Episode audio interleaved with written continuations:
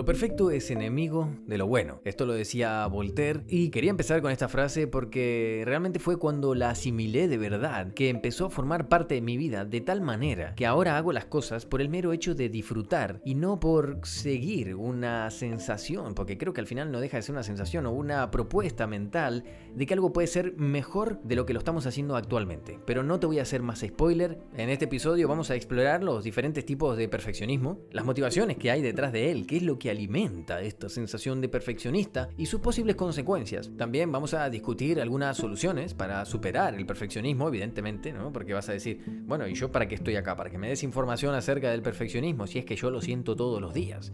Bueno, por supuesto, vamos a hablar acerca de qué podemos hacer al respecto y cómo podemos encontrar la felicidad en esa imperfección. Comencemos por qué es el perfeccionismo. He encontrado que el perfeccionismo es la búsqueda constante de la perfección en todo lo que hacemos. Según la psicología, existen dos tipos de perfeccionismo. Uno, el perfeccionismo orientado a uno mismo. Y dos, el perfeccionismo socialmente prescrito. En otras palabras, el primero se refiere a la necesidad de ser perfecto para uno mismo, mientras que el segundo se refiere a la necesidad de ser perfecto para los demás. Psicóloga y reconocida investigadora Carol Dweck ha destacado que el perfeccionismo orientado a uno mismo puede ser compatible con una mentalidad de crecimiento, ya que implica la búsqueda de mejora continua en lugar de la necesidad de ser perfecto de manera inmediata. Sin embargo, Dweck también ha señalado que el perfeccionismo socialmente prescrito, que se enfoca en la necesidad de ser perfecto a los ojos de los demás, puede ser incompatible con una mentalidad de crecimiento. El enfoque en la perfección inmediata puede limitar esta capacidad que tenemos para aprender y crecer, ya que evidentemente nos enfocamos más en la aprobación externa que en nuestro propio desarrollo personal. En lugar de enfocarse en la perfección, la investigadora Dweck aboga por una mentalidad de crecimiento que enfatice el proceso de aprendizaje aprendizaje y el esfuerzo continuo. Esta mentalidad nos permite abrazar la imperfección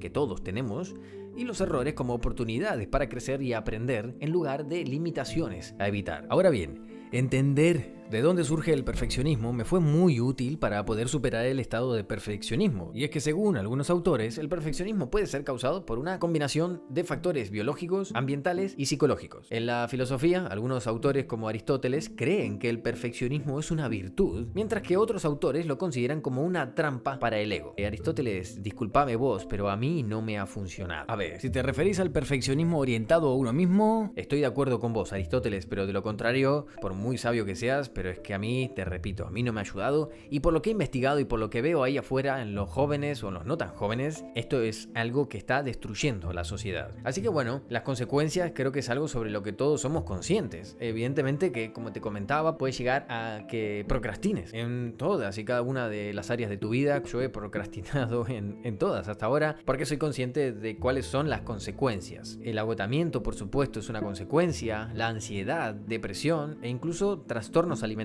Ansiedad y depresión es algo que he estado experimentando. Creo que cuando me acuerdo de esos momentos en los que me sentía tan mal, digo, no quiero volver a sentir eso. Y ojo, es, son señales. Tampoco martiricemos o creamos que está mal sentir ansiedad o depresión. Lo que está mal, si se puede decir de alguna manera, es no ser consciente de lo que uno siente, de las emociones que uno está teniendo y que a veces quiere uno evitarlo.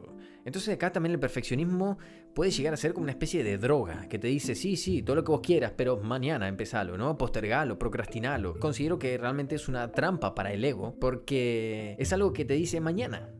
mañana lo haces. Y el ego tiene la función de que vos sobrevivas, de que tu cerebro gaste la menor cantidad de calorías posibles, con lo cual es evidente que este perfeccionismo es una barrera, es una capa que te está poniendo a vos para que no experimentes algo nuevo, ¿no? Para evitar ese miedo que conllevaría el experimentar un sitio nuevo, una habilidad nueva, algo que al principio evidentemente acarrea un poco de miedo, pero que tenemos que superar de alguna manera. Si profundizamos un poco en las consecuencias del perfeccionismo, creo que tendríamos que destacar que esta mentalidad puede llevar a la agitación constante, una sensación de, nunca estar satisfecho con uno mismo o con el trabajo incluso que se realiza.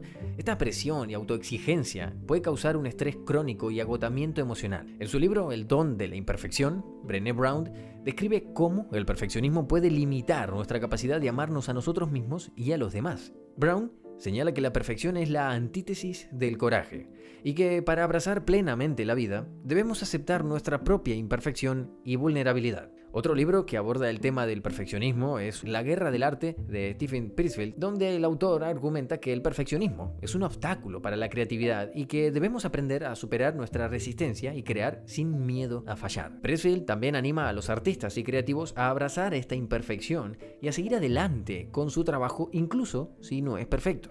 Bueno, entonces ahora una de las partes más importantes, porque estarás pensando, bueno, ok, yo comprendo más o menos qué es lo que me pasa, por dónde va el tiro y qué soluciones existen. Patricio, venga, vamos al, grano, ¿sí? Vamos al meollo.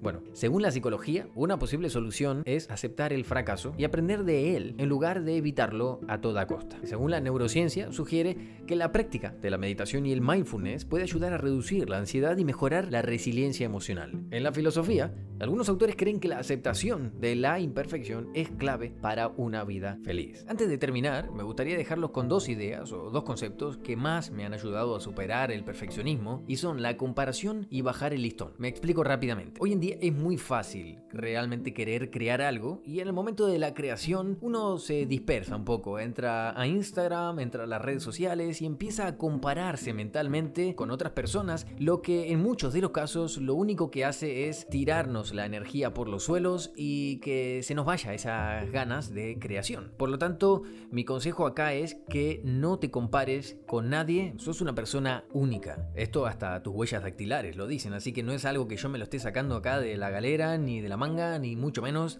No tiene sentido, por ejemplo, de que vos te estés sacando el carnet de conducir y quieras compararte con, con Schumacher. A que, a que seguro que no lo harías. Bueno.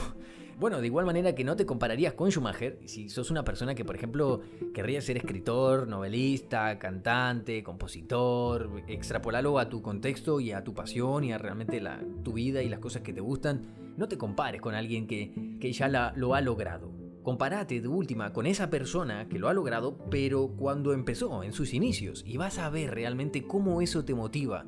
Yo de hecho algo que suelo hacer eh, con los creadores de contenido es cuando me comparo digo, no, no, Patricio, no, no, baja el listón. Y entonces ahí empiezo a ver los primeros videos, ¿no? Los primeros, o sea, el primero, el segundo, ¿cómo empezó? Ah, mirá, empezó así, entonces yo también, estoy, yo estoy en ese lugar. Bueno, hey, Patricio, es el primer paso, venga, adelante.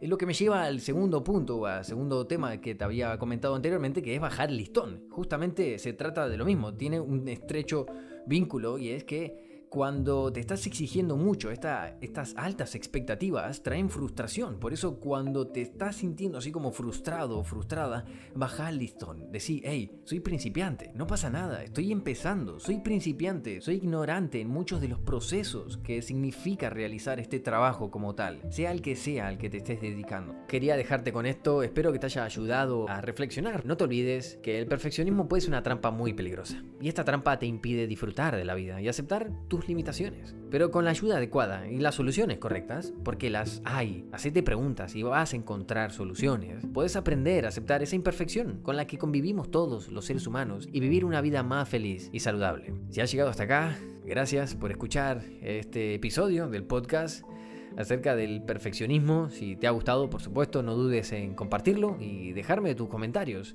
¿Qué te ha parecido este episodio? Si has experimentado el perfeccionismo, si has experimentado el procrastinar, el postergar algo por el hecho de que quieras que todo sea milimétricamente perfecto antes de dar ese paso y de exponerte al público. Nos vemos en el próximo episodio. Muchas gracias.